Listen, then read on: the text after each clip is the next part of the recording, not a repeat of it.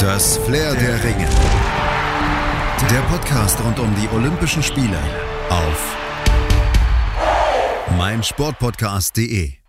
Der deutsche Medaillenregen geht weiter. Auch am sechsten Entscheidungstag gab es bei Olympia wieder dreimal Edelmetall aus deutscher Sicht zu feiern. Und wir präsentieren gleich die Medaillengewinner des Tages. Jonathan Rommelmann, Jason Osborne und Andrea Herzog in Interviews und erzählen euch dann auch noch ausführlich von Anna-Maria Wagners Weg zur Judo-Bronze. Aber neben diesen sportlichen Höhenflügen müssen wir auch über ein paar sportliche Abstürze sprechen. Wir erzählen, was passiert, wenn Top-Favoriten straucheln und ein zu frühes Zucken eine Medaille verhindert. Oder wenn ein eigentlich favorisiertes Hockeyteam über den Platz stolpert und einen bis dato chancenlosen Gegner wieder aufbaut. Und Abstürzen und Höheflügen haben wir dann auch noch einen geistigen Tiefflieger zu folgen. Tja, wir müssen zum Einstieg ja nochmal über die rassistischen Äußerungen von Radsportdirektor Patrick Moster von gestern sprechen. Die haben jetzt Nachspiel. Der Deutsche Olympische Sportbund hat Moster von den Spielen abgezogen. Ein richtiger Schritt, aber viel zu spät. Definitiv einen Tag zu spät. Und dieser Schritt erfolgte wohl auch erst auf Drängen des IOC. Der hatte nämlich ein unmissverständliches Signal an den DOSB gesendet, Moster doch bitte nach Hause zu schicken und hatte da auch schon mit der Einrichtung und der Errichtung und der Anrufung einer Disziplinarkommission gedroht. Und in einem Statement, das uns vom DOSB übermittelt worden ist, hat ähm, Alphonse Hörmann, der DOSB-Chef, zu dieser Entscheidung Stellung genommen und die Beweggründe noch einmal erläutert. Da unterschlägt er den Einfluss des IOC allerdings. Mm, das lässt das folgende Statement leider sehr halbherzig und entsprechend auch nicht richtig glaubhaft klingen, aber hört einfach selbst. Dass wir als Team D klar und kompromisslos für die olympischen Werte Respekt, Fair Play, Toleranz stehen äh, auch wenn er uns plausibel erklärt hat und wir ihm das auch äh, abnehmen, dass es alles andere als Absicht war oder seinem grundsätzlichen Gedankengut entspricht, äh, hat er damit eine rote Linie überschritten, hat eine Äußerung getan, die eben nicht tolerabel ist und deshalb war man dann unter Abwägung aller Vor- und Nachteile beziehungsweise aller Konsequenzen auch fürs BDR-Team der Meinung, dass er damit nicht weiter in unserem Team Verantwortung trägt tragen soll. Dass die Entscheidung einen Tag verspätet erfolgte, nicht direkt getroffen wurde, das hat für Kritik gesorgt und das versteht Hörmann auch. Er nimmt diese Kritik zur Kenntnis, aber er rechtfertigt die Entscheidung auch. Die Kritik können wir gut verstehen, aber es handelt sich, äh, wie gesagt, um eine weitreichende Entscheidung von großer Tragweite sowohl für ihn persönlich als auch für das betroffene Team und nicht zuletzt fürs gesamte Team D. Äh, solche Entscheidungen müssen wohl überlegt und äh, gemeinsam getroffen werden und solche Entscheidungen sollte man auch nicht in allzu großer zeitlicher und emotionaler Nähe treffen. Deshalb wollten wir uns ganz bewusst mit der gebotenen Distanz nochmals in Ruhe damit befassen und haben das eben nun heute umgesetzt. Und wie hat Patrick Moster auf diese Entscheidung reagiert? Auch das hat Hörmann erklärt. Aus meinen äh, Gesprächen von gestern und heute, unserem gemeinsamen, habe ich den Eindruck mitgenommen, dass es ihn persönlich zutiefst trifft, dass er über sich selbst äh, und sein Verhalten an der Stelle enttäuscht ist und dass es eben mitnichten eine generelle Einstellung seiner Person ist. All diejenigen, die jetzt über Wochen und Monate, zum Teil über Jahre mit ihm zusammenarbeiten, schätzen ihn als sehr teamorientierten, integren Menschen, dem noch nie Vergleichbares unterlaufen ist. Äh, deshalb tut es uns für ihn leid, aber am Ende geht es an der Stelle um eine klare Positionierung und um den Schutz für Team D. Das sagte DOSB-Präsident Alfons Hörmann zur Entscheidung, DRB-Sportdirektor Patrick Moster einen Tag nach seinen rassistischen Entgleisungen nach Hause zu schicken. Der Weltverband UCI suspendierte ihn daraufhin und in der Heimat drohen Moster jetzt auch noch weitere Konsequenzen. Der BDR hat angekündigt, eine Aufarbeitung anzustreben und auch die Vorsitzende des Sportausschusses des Deutschen Bundestags, Dagmar Freitag, die forderte Konsequenzen. Dass Moster aus Steuermitteln bezahlt werde, sei nicht ak länger akzeptabel, twitterte sie. Und einer der Opfer der Moster-Äußerung war ja der algerische Radprofi Azedine Lagab und der hatte zu dem ganzen unappetitlichen Thema immerhin einen ironischen und sarkastischen Tweet zu bieten. Es gebe bei den Olympischen Spielen keine Kamelrennen, deshalb habe er sich eben für den Radsport entschieden und damit kommen wir jetzt zum Sport und erfreulicheren Themen, deutschen Medaillen nämlich. Rudern. Ja, der Olympiatag, der begann ja gleich mit einem deutschen Erfolgserlebnis. Jonathan Rommelmann und Jason Osborne, die holten sich im leichten Doppelzweier die Silbermedaille in einem ja, ziemlich heißen Rennen, in dem sich am Ende die Deutschen nur dem favorisierten irischen Boot von McCarthy und O'Donovan geschlagen geben mussten. Du hast heute Morgen gesehen. Ja, genau. Deutschland hatte zunächst geführt. Ähm, bis 500 Meter vor dem Ziel waren sie dann gleich auf mit den Iren und die mobilisierten dann allerdings im Endspurt dann die größeren Kräfte. Das war schon sehr, sehr stark, was die Iren dann geliefert haben und äh, enttäuscht waren die beiden aber nicht, wie wir jetzt auch dann im DOSB SED-Interview hören können. Erleichtert, einfach nur erleichtert. Ähm, ja, das ist noch nicht wirklich angekommen. Ne? Ähm, schwierige Bedingungen für alle. Ähm, ein paar Träume sind da geplatzt. Ähm, es war, ist, ist nur mal ein Outdoor-Sport rudern und äh, da muss man Welle abkönnen, aber äh, ich will ja jetzt keinem irgendwie was äh, in die Schuhe schieben. Das waren, äh, jeder ist da ein Top-Rennen gefahren und es hat halt in jedem Lauf irgendjemanden getroffen und äh, wir sind einfach nur glücklich, dass es jetzt äh, über die Bühne gegangen ist und ähm, wir das so erfolgreich beendet haben und äh, genau, jetzt heißt es nur noch feiern. Haben Sie sich gegen die Iren Chancen ausgerechnet? Ich meine, das war von vornherein das Ziel. Ich meine, wenn wir da am Start liegen und losfahren, dann wollen wir das Rennen auch gewinnen. Und der Race, äh, also die, die Renntaktik war ganz klar darauf ausgelegt, den Iren das Leben so schwer wie möglich zu machen und da so lange es geht gegenzuhalten. Und das haben wir 100% gemacht. Ähm, gerade die dritten 500, wo die Iren richtig stark sind, haben die sich ja mehr oder weniger gar nicht wirklich im Verhältnis zu uns bewegt sondern wir sind eher zusammen mit dem Feld davon gefahren und deswegen äh, Renntaktik voll aufgegangen. Wir haben alles reingelegt, was wir hatten in die Waagschale und wir sind mehr als zufrieden damit, wie das Rennen am Ende ausgegangen ist. Haben Sie vielleicht schon am Morgen geahnt, dass es eine Medaille geben könnte? Nee, gar nicht. Also wir haben äh, die Medaille komplett ausgeblendet und wollten einfach nur ein geiles Rennen fahren. Also das war das Ziel. Irland auch nicht zu ärgern, ähm, zu sich zu betteln mit Irland. Und äh, der Rest, was dann dabei rauskommt, das kommt dann halt dabei raus, aber äh, das war das Ziel und wir haben es äh, wirklich für uns wirklich saugut gelöst und sind richtig zufrieden. Wie wichtig ist Ihre Trainerin Sabine Tschäge für den Erfolg? Ja, ich denke, es gibt nicht viele äh, Trainerinnen im Rudersport und äh, ich denke, das setzt auf jeden Fall ein Statement, dass äh, Frauen das mindestens genauso gut können wie Männer und äh, ja, das, was Sabine für uns jetzt geleistet hat und äh, wir jetzt mit diesem Erfolg dann äh, krönen konnten, denke ich, ist äh, ein Zeichen und äh, wir sind sehr stolz auf unsere Trainerin und genau. Also ich, ich persönlich arbeite auch schon seit 2012 mit Sabine zusammen und wir haben uns da, als wir kurz bevor dem Abflug nach Japan sind wir noch in Krefeld rudern gewesen und dann habe ich sie gefragt, sag mal, hättest du irgendwie gedacht, dass wir beide es mal zusammen zu nach Tokio oder zu Olympia schaffen und äh, waren wir uns einig, dass das da noch nicht ganz so abzusehen war, aber einfach die Entwicklung, die wir zusammengenommen haben, ich bin super dankbar, sie als Trainerin gehabt zu haben oder zu haben und äh, ja, ist eine klasse Trainerin, Hammer. Rommelmann und Osborne, das waren eher erweiterte Medaillenfavoriten. Ganz anders Oliver Zeitler, der war als Weltcup-Seriensieger und auch Europameister, für den einer als Topfavorit auf Gold ins Rennen gegangen. Eigentlich war die Medaille da schon sicher eingeplant gewesen, aber daraus wird nichts. Zeitler wurde in seinem Halbfinale gerade mal Vierter und ich habe das Rennen heute Morgen gesehen. Das war eins der ersten Rennen, was ich heute Morgen gesehen habe und da habe ich gedacht, naja, Zeitler äh, kontrolliert das jetzt von, von sich aus. Er wird vielleicht nur Zweiter oder so und kann dann allerdings noch ein paar Kräfte sparen. Ähm, das war die große Enttäuschung bis jetzt aus der Sicht des Deutschen Ruderbundes. Die letzten 500 Meter hat er gar nichts mehr zusetzen können und dann wurde er auch natürlich noch äh, abgefangen. Es war nicht sein Rennen, es war der extreme Wind, es war sehr, sehr wellig mhm. dann heute auch wieder.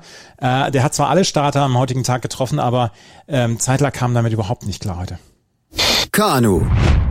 Und die zweite Medaille des Tages war dann die dritte insgesamt für das deutsche Kanuslalom-Team. Andrea Herzog, Weltmeisterin im Kanadier Einer, hat mit der Bronzemedaille dann diese Erfolgsserie des Verbandes fortgesetzt und vor allen Dingen dann auch die Nullnummer 2016 in Rio endgültig mal aus den Köpfen rausgekriegt. Das war allerdings eine Medaille, die Andrea Herzog einige Nerven gekostet haben dürfte. Die hatte am Tor 17 im Finale eine Stangenberührung und dann eine Zwei-Sekunden-Strafe dadurch dann kassiert und ähm, die musste sie dann im Schlussspurt aus dem Kopf kriegen und das gelang ihr dann zum Glück auch, aber so richtig fassen konnte sie ihr Glück auch Stunden nach dem Triumph noch nicht. Hier haben wir das Interview.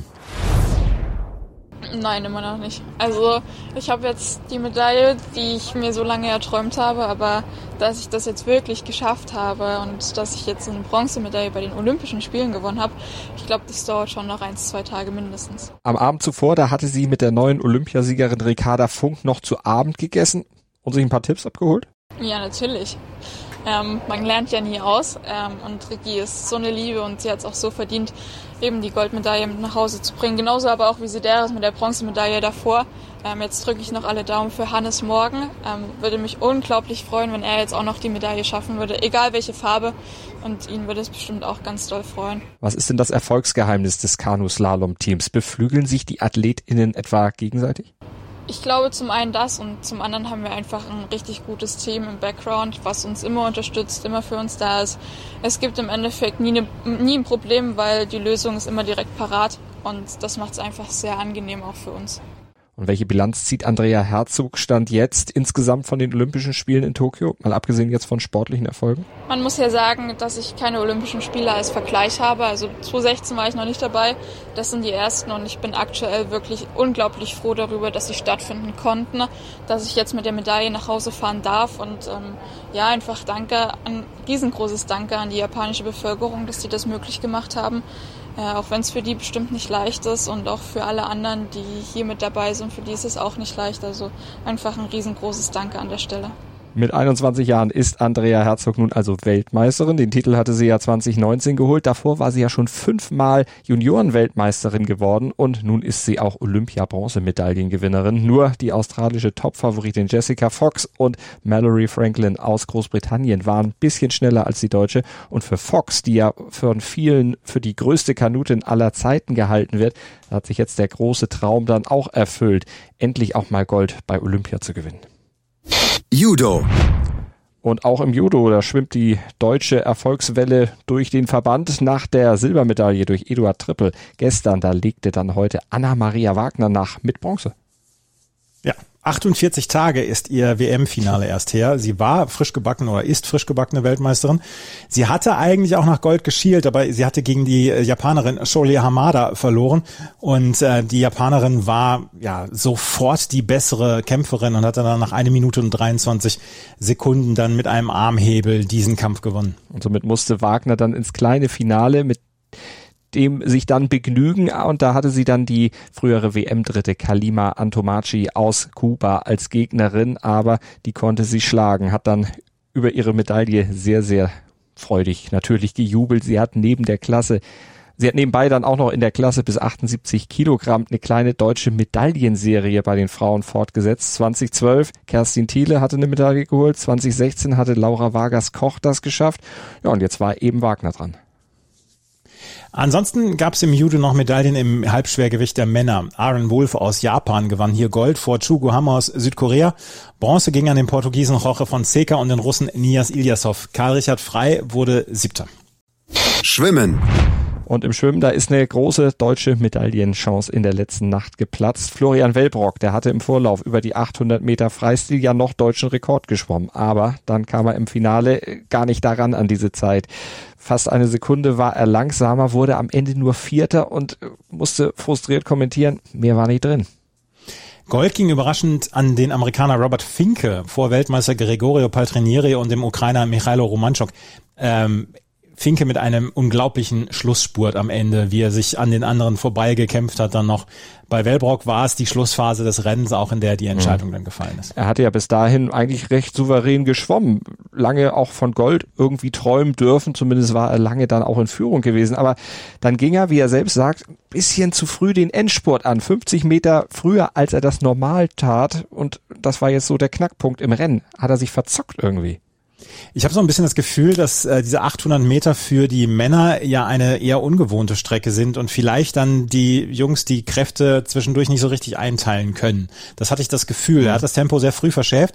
Dann ging ihm die Puste aus, aus, ausgerechnet ihm, der ja eigentlich dann auch über ein starkes Finish verfügt und dass er vielleicht dann ja auch nochmal über 1500 Freistil ähm, sehen werden, aber eben nur, wenn das Timing dann auch perfekt passt. Am Ende dann nur Blech für ihn, mhm. aber er hat es ganz ruhig und sachlich aufgenommen, ja, und auch ganz nüchtern analysiert. Wahrscheinlich auch deswegen, weil, du hast es eben gesagt, er ja eben noch eine Chance auf eine Medaille hat in den 1500 Metern. Das ist ja auch dann die für ihn eher bessere Strecke und er ist ja auch im Freiwasser dann noch am Start über die 10 Kilometer, also die Kurzstrecke hat er dann vielleicht schnell mal so ja, weggeschoben.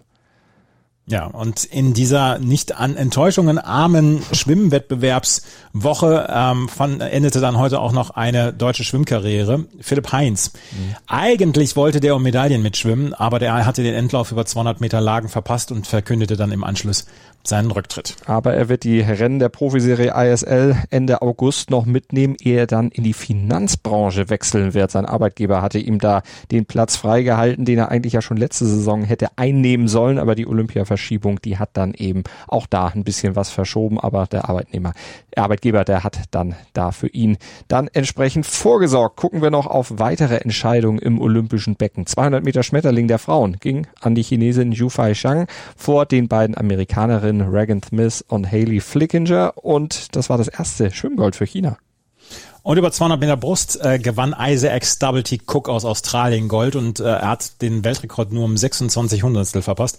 Arno Kaminga aus den Niederlanden bekam Silber und Bronze ging an den Fitten, Finnen Matti Matson. Weltmeister und Weltrekordler Anton Schubkow blieb nur Rang 4. Und dann gab es noch einen neuen Weltrekord und zwar von der 4x200 Meter Staffel der Frauen. Da legte China das zweite Gold nach und unterbot den alten Weltrekord gleich um mehrere Sekunden. Die USA und Australien, die platzierten sich hinter den Chinesinnen und mit 13 Sekunden Rückstand abgeschlagen landete die deutsche Staffel dann auf Platz 6 da hatte ich das Gefühl in dem Rennen, das wäre so ein bisschen Intercity gegen Regionalexpress gewesen, weil 13 Sekunden ist schon wirklich eine ganze Menge. Das ist schon fast S-Bahn. Ja, im 100 Meter Freistil äh, der Rennen der Männer, ähm, da arbeitet Caleb Dressel weiter an seiner lupenreinen Weste. Zweites Rennen, zweites Gold. Und um sechs Hundertstel oder umgerechnet zwei Zentimeter verwies er Kyle Chalmers aus Australien und Klimen Kolesnikov vom Russian Olympic Committee auf die Plätze. Und Dressel, der hat noch zwei, nach seinen zwei Goldmedaillen jetzt noch vier weitere Chancen, inklusive der Staffeln, da ein bisschen was noch aufzubessern an seiner Bilanz und eine weitere Medaillenchance hat ja auch noch Sarah Köhler. Die hat über 800 Meter Freistil jetzt das zweite Finale gebucht als viertschnellste der Vorläufe. Isabel Gose schied leider aus und Vorlaufschnellste war natürlich Katie Ledecky. Hockey. Das ist nicht akzeptabel und tut total weh. So bilanzierte Hockey-Nationalspieler Tobias Hauke das 3 zu 4 seiner Mannschaft im vierten Vorrundenspiel gegen Südafrika. Die waren bis zu diesem Spiel sieglos gewesen, aber brachten jetzt der deutschen Mannschaft eine Niederlage bei, die das Unternehmen Viertelfinale in arge Gefahr bringt. In der Mittagshitze von Tokio hatte die deutsche Mannschaft eigentlich den besseren Start erwischt, war auch durch Tim Herzbruch in Führung gegangen, doch durch eine Strafecke kassierten sie dann den schnellen Ausgleich. Südafrika nutzte dann das deutsche, Achtung, Zitat des Bundestrainers, Gestolpe Stolpere von A bis Z zur 2 zu 1 Führung, doch Lukas Windfelder und Konstantin Steib drehten das Spiel wieder in Richtung des deutschen Teams. Im dritten Viertel konnte das DHB-Team seine Überlegenheit dann aber nicht in Tore ummünzen und fing sich dann sogar durch einen Konter den unerwarteten Ausgleich und nach einem weiteren Abwehrfehler war die deutsche Niederlage dann besiegelt. Wir waren in allen Belangen nicht gut genug, um bei den Olympischen Spielen zu gewinnen, stellte Kapitän Hauke seiner Mannschaft ein vernichtendes Zeugnis aus. Und daran, da muss sich jetzt aber schnell etwas ändern, denn im abschließenden Gruppenspiel braucht Deutschland mindestens ein Remis. Und da geht es dann ausgerechnet gegen einen der Mitfavoriten, gegen die Niederlande. Tischtennis. Boah, da war ein richtiger Halbfinalkrimi zwischen Dimitri Ovtcharov und dem Chinesen Malon, der allerdings kein Happy End für den Deutschen leider parat hatte. Ovtcharov zeigte wirklich starke Leistung, fightete nach Kräften gegen den Favoriten, unterlag am Ende eben nur denkbar knapp mit 3 zu 4 nach Sätzen und dann flossen die Tränen. Er hatte sich nach der Niederlage erstmal alleine auf die Tribüne verzogen. Gut, ist auch kein Zuschauer da, hat er ja auch viel Platz, Frau und Vater in der Heimat angerufen und musste sich da ein bisschen trösten lassen. Ja, aber für die Niederlage äh, muss er sich ja nicht schämen. Also ja, er hat sich trösten lassen und er war wirklich unglaublich ähm, traurig. 9 zu 11 im siebten Satz ging dieses Match aus. Ähm, Hans-Wilhelm Gelb, der Präsident des Deutschen Tischtennisbundes, hat hinterher gesagt, jetzt ist er endgültig ein Weltstar und äh, vielleicht ist er das ja wirklich sogar. Er hatte die Chance heute gegen äh, Marlon zu gewinnen. Und er sagte selber später, es war eines der besten Spiele, das ich je gespielt habe ähm, ja, er hatte einen 0 zu 2 Satzrückstand ausgeglichen. Er hat den für den Ball des Turniers bislang gesorgt. Bei 5 zu 3 im siebten Satz ähm, ist es ein, ein, ein Ding gewesen, ein Ballwechsel gewesen. Wenn ihr die Möglichkeit habt, das noch in irgendeiner Weise auf sozialen Medien nachzuschauen, dann schaut das nochmal nach, weil das war ein unfassbarer Ballwechsel im siebten Satz bei 5 zu 3. Und dann hat er, ja, bei 10 zu 7 hat er drei Matchbälle abwehren müssen. Die ersten zwei konnte er noch abwehren und dann ähm, war der dritte Matchball leider zu viel. Er war ganz, ganz, ganz knapp. Er war allerdings über weite Strecken, fast über die ganze Strecke auf Augenhöhe. Mhm, das sollte ihm noch Mut geben. Bessere Nerven dann am Ende vielleicht bei Malong, aber Ovtcharov sagte hinterher noch, dass diese Niederlage Schmerz ist noch untertrieben, aber es gibt ja noch die Hoffnung auf ein Trostpflaster. Gold und Silber, das kann es nicht mehr werden, aber Bronze, wie schon 2012 in London schon. Dazu muss Ovtcharov dann aber morgen im kleinen Finale gegen den erst 19 Jahre alten Lin Yunlu aus Taiwan gewinnen. Andreas, wie schätzt du das ein, die Chancen? Yun Lu hatte gegen Fan Zhendong, den anderen Chinesen, auch in sieben Sätzen verloren, auch ganz knapp und hat dabei fantastisch gespielt. Das Match hat knapp anderthalb Stunden gedauert und er zeigt sich hier wirklich in bärenstarker Form. Ist 19 Jahre alt, ist vor drei oder vier Jahren in der Weltspitze angekommen, hat Dimitri Ovtcharov auch schon ähm, zweimal besiegt in seiner Karriere, hat äh, ein sehr unangenehmes Linkshänderspiel und ähm, Jörg Roskopf hat selber auch schon gesagt, ja, 2012 bei Olympia in London, als Ovtcharov die Bronzemedaille geholt hat, da wäre es leichter damals gewesen als dieses Mal. Das wird eine ganz enge Kiste und das ist noch nicht sicher, weil dieser junge Mann, der 19-Jährige, hat heute gegen Van Chendong wirklich fantastisch gespielt. Mhm. Und ich habe es gesehen, es war wirklich großartig. Und ich möchte da noch nicht hier noch ähm, schon sagen, hier, das wird die sichere Bronzemedaille für Dimitri Ovtcharov. Wir sprechen morgen hier an dieser Stelle natürlich über dieses kleine Finale, über das Finale sicherlich auch. Und bei den Frauen, da gab es auch ein Finale heute. Cheng Meng aus China hat Sun Yingsha geschlagen, also eine rein chinesische Veranstaltung. Und Bronze, da äh, stieß dann eine Japanerin rein. Genau, Mima Ito, die hat ja im Mixed zusammen mit Junmi Sotani damals gegen Petrissa Solja und Patrick Franziska ja acht Matchspiele abgewehrt und die hat auf diese herausragende Art und Weise Gold geholt. Die hatte sich die Bronzemedaille geholt. Wir werden Tischtennis dann natürlich auch noch in der nächsten Woche mit den Mannschaftswettbewerben haben und ich kann nur sagen, schaut es euch an, wenn ihr die Möglichkeit habt. Da wird in dieser Woche wirklich großartiger Sport geboten und dieses Tischtennisturnier macht bislang wirklich herausragend viel Spaß. Beachvolleyball. Enttäuschendes gibt es aus der Beachvolleyball-Arena zu vermelden. Carla Borger und Julia Sude müssen bereits nach der Vorrunde ihre Koffer packen. Drei Spiele, drei Niederlagen. So lautet die verheerende Bilanz des deutschen Duos. Gegen die Niederländerinnen Katja Stam und Reiser Schon verloren sie glatt in zwei Sätzen. Insgesamt gewannen Borger Sude im olympischen Turnier gerade mal einen Satz. Probleme gegen die Niederländerinnen machte vor allen Dingen die Annahme. Zudem streuten Borgasude immer wieder leichte Fehler ein. Die deutschen Turnierhoffnungen ruhen nun auf Olympiasiegerin Laura Ludwig und Margarete Kosuch, die als zweite ihrer Gruppe F im Achtelfinale stehen. Julius Tole und Clemens Wickler spielen am Samstag um den Einzug in die K.O.-Phase.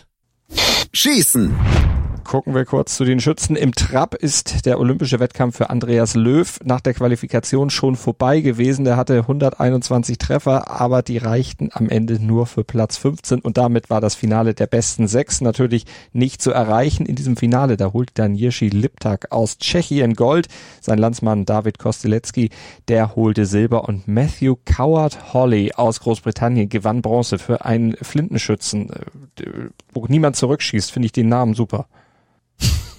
Also sie kauert, ja. ja irgendwie passend. ja, ja. Das Trab der Frauen, das ging an Susanna Rehak, Stefa Sekova aus der Slowakei, vor Kale Browning aus den USA und Bronze holte an Alessandra Pirelli aus San Marino. San Marino mit einer Medaille. Da musst du auch aufpassen, dass du da nicht über die Grenzen rausschießt in dem Land, glaube ich. Ja. Turnen. Und wir gucken zum Turnen. Sonisa Lee, das ist die neue Turnkönigin bei Olympia. Die US-Amerikanerin holte im Mehrkampf Gold unter den Augen ihrer Vorgängerin und US-Teamkollegin Simone Biles, die ja wegen der mentalen Probleme auf einen Start verzichtet hatte. Lee gewann vor der Brasilianerin Rebecca Andrade und Mannschaftsolympiasiegerin Angelika Melnikova aus ja, Russland eigentlich, aber aus dem Team des Russian Olympic Committee und Committee, Committee, Committee, Klingt wie Comedy. Committee. Committee, so rum, jetzt haben wir's. Und die deutsche Rekordmeisterin Elisabeth Seitz aus Stuttgart kam auf den neunten Platz. 17. wurde ihre Vereinskollegin Kim Bui. Tennis. Alexander Zverev wird um eine Medaille kämpfen können. Im Viertelfinale des Olympischen Tennisturniers hat er jetzt Jeremy Chardy in zwei Sätzen sehr, sehr sicher besiegt.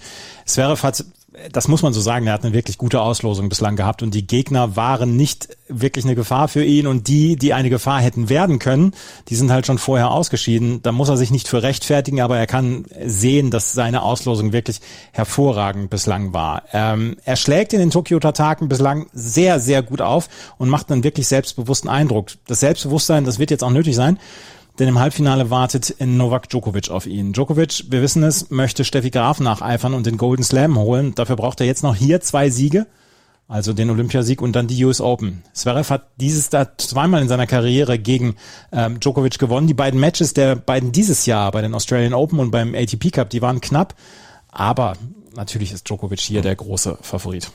Mix ja auch dann äh, gegen Deutsche schon mal gezeigt, was er da kann. Genau, Djokovic äh, zeigt sich hier in herausragender Form natürlich und er ist der Man to beat. Hat heute im Viertelfinale des Mix zusammen mit Nina Stojanovic gegen Laura Siegemund und Kevin Krawitz in zwei Sätzen gewonnen. 6 zu 1, 6 zu 2, das war eine ganz klare Geschichte. Und in drei Wettbewerben wissen wir jetzt dann auch die Finalisten und Finalistinnen im Fraueneinzel. Da wird Belinda Bencic auf Maketa Vondroshova treffen und Belinda Bencic könnte hier die Spielerin des Turniers werden, weil die nämlich auch im Frauendoppel im Finale steht. An der Seite von Viktoria Golubitz trifft sie allerdings auf die Weltranglisten ersten Barbara Krajcikova und Katerina Sinjakova. Und im Herren-Doppel haben wir eine komplett kroatische Nummer. Marin Cilic und Ivan Dodic treffen auf Mate Pavic und Nikola Mektic. Und Pavic und Mektic die haben die French Open absagen müssen wegen Corona. Die mussten damals, wurden sie aus dem Turnier gezogen, weil sie einen positiven Corona-Test hatten. Ansonsten haben sie bislang auch alles gewonnen und sie hätten auch den Golden Slam angreifen können. Corona ist ihnen da so ein bisschen in die Quere gekommen. Sie sind die klaren Favoriten in diesem Finale. Und morgen stehen dann 21 Entscheidungen auf dem Programm in Tokio und drei Entscheidungen, da könnte es dann vielleicht auch aus deutscher Sicht wieder was geben. Genau, wir haben als erstes mal den Kanuslalom Männer Kajak einer. Kanuslalom erweist sich hier ja als Medaillengarant so ein bisschen für den DOSB. Joseph Clark hat in Rio 2016 gewonnen. Weltmeister aktueller ist Jerzy Prischkawetsch. Der ist auch der Favorit, aber Hannes Eigner hat ordentlichen Vorkampf gezeigt und vielleicht geht da ja was für ihn, weil also Kanuslalom ist dann ja auch immer so ein bisschen eine unberechenbare Geschichte. Das stimmt, da kann einiges passieren, da muss man bloß die falsche Welle erwischen und dann ist es aus mit dem Medaillentraum aber falsche Welle erwischen und sich einen Krebs einfangen. Das kann bei Rudern ja auch passieren. Das haben wir ja auch schon erlebt in den Tagen von Olympia. Hoffen wir mal, dass es morgen dem Deutschland-Achter so nicht passieren wird. Der hat sich ja sehr souverän durch seinen Vorlauf äh, ja, gerudert, ist gleich direkt ins Finale eingezogen und trifft da dann morgen auch auf die Erzrivalen aus Großbritannien, auf den amtierenden Olympiasieger. Die Großbritannier sind Olympiasieger, Deutschland ist Weltmeister und ja, zu den Favoriten gehören die beiden auch, zusammen mit den Niederländern. Du hast den Vorlauf auch gesehen und hast die anderen ja auch schon in Aktion erlebt. Was glaubst du, wie sicher ist diese Goldmedaille? Na, boah, ich werde hier garantiert nicht von Serien Goldmedaillen sprechen, aber das könnte ein, eins der Highlights dieser Olympischen Spiele werden, weil ich glaube, also vor allen Dingen so, so ein Ruderachter ist ja wirklich Dynamik pur. Wenn, wenn da acht Leute gleichzeitig dann ihre Ruder ins Wasser hauen und so weiter. Es ist innerhalb von fünfeinhalb Minuten beendet. Ich glaube, wir werden morgen ein wirklich episches Rennen sehen. 3.25 Uhr, falls ihr euch den Wecker stellen wollt, weil ich glaube, das sollte man nicht vermissen. Und mein, verpassen auch nicht. Mein Olympia-Highlight ever, 88, Seoul, Deutschland-Achter, Wolfram Esser vom ja. ZDF, ein legendärer Kommentar. Ja, ja, ja das, und das war ja auch die, die Geburtsstunde des Deutschland-Achters quasi. Weil 84 hatten sie ja noch nicht so richtig damit zu tun. 88 ging es erst los. Das stimmt, aber es gab in den 60ern schon mal da eine große deutsche Geschichte. Karl Adam und der Deutschlandachter, wir haben da eine dreiteilige Doku in unserem Sportplatz-Podcast. Wühlt mal ein bisschen in mein Sportpodcast.de Archiv, dann findet ihr den und könnt euch mal von der Geschichte dieses Traditionsbootes ein bisschen einfangen lassen und von dieser legendären Person Karl Adam. Ja, und Tischtennis, da haben wir ja schon drüber gesprochen. Da könnte es dann eben die Bronzemedaille geben auch da hattest du ja schon gesagt, sicher ist da gar nichts. Und im Finale? Ma gegen Fan Shendong? Ja, das muss man wohl Fan äh, Shendong als Favoriten hier sehen. Malong ähm, ist der, der so ein bisschen der Vergangenheitsspieler ist und Fan Shendong ist im Moment der beste Spieler der Welt. Da muss man nicht drumherum diskutieren. Er hatte heute Probleme und er hätte auch beinahe verloren. Und was wäre das gewesen, wenn beide Chinesen heute ausgeschieden wären? Aber ich glaube, in einem Finale wird Fan Zhendong das gewinnen. Sind wir gespannt. Haben wir morgen natürlich dann im Angebot. Ansonsten Fechten, Judo und Radsport. Alles nicht so ganz mit deutscher Beteiligung. Gut, sind ein paar dabei, aber eher chancenlos. Und die Leichtathletik geht los. Endlich geht die Leichtathletik los. Der, der, zweite große Ankersport neben dem Schwimmen. In der ersten Woche ist ja immer das Schwimmen im Mittelpunkt, in der zweiten Woche dann die Leichtathletik. Morgen die erste Entscheidung über 10.000 Meter der Männer. Eigentlich hätte da ja auch zum Beispiel Amanal Petros antreten können, aber der hat sich hier auf den Marathon verlegt und deswegen werden wir morgen Joshua Cheptegei sehen und Jacob Kiplimo aus Uganda und vielleicht auch Jomes Kielcha aus Äthiopien und äh, wir sind auf jeden Fall gespannt auf ein tolles Rennen und ich bin sehr gespannt auf die Leichtathletik-Wettbewerbe, weil die sind ja dann doch auch immer Highlights. Definitiv und da müssen wir dann auch über technische Neuerungen im Schuhbau und in den ganzen Hilfsmitteln äh, sprechen. Da wird ja Technik eingesetzt, die unter anderem schon in der Formel 1 erprobt wurde. Also da ist auch Hightech am Start. Das wird sicherlich auch dann nochmal Thema sein. Freut euch auf jeden Fall aufs Flair der Ringe in den nächsten Tagen, wenn wir dann eben auch über die Leichtathletik sprechen. Ansonsten alle wichtigen Entscheidungen des Tages morgen kriegt ihr natürlich bei uns dann wieder zusammengefasst, wie ihr das von uns gewohnt seid hier auf meinsportpodcast.de. So ungefähr 16.16 Uhr, 16, je nach sportlichem Verlauf des Tages, sind wir dann für euch abrufbar. Bei uns auf der Webseite oder im Podcatcher eurer Wahl. Schönen Tag bzw. gute Nacht auch an dich, Andreas. Bis morgen. Tschüss. Das Flair der Ringe. Der Podcast rund um die Olympischen Spiele auf meinsportpodcast.de.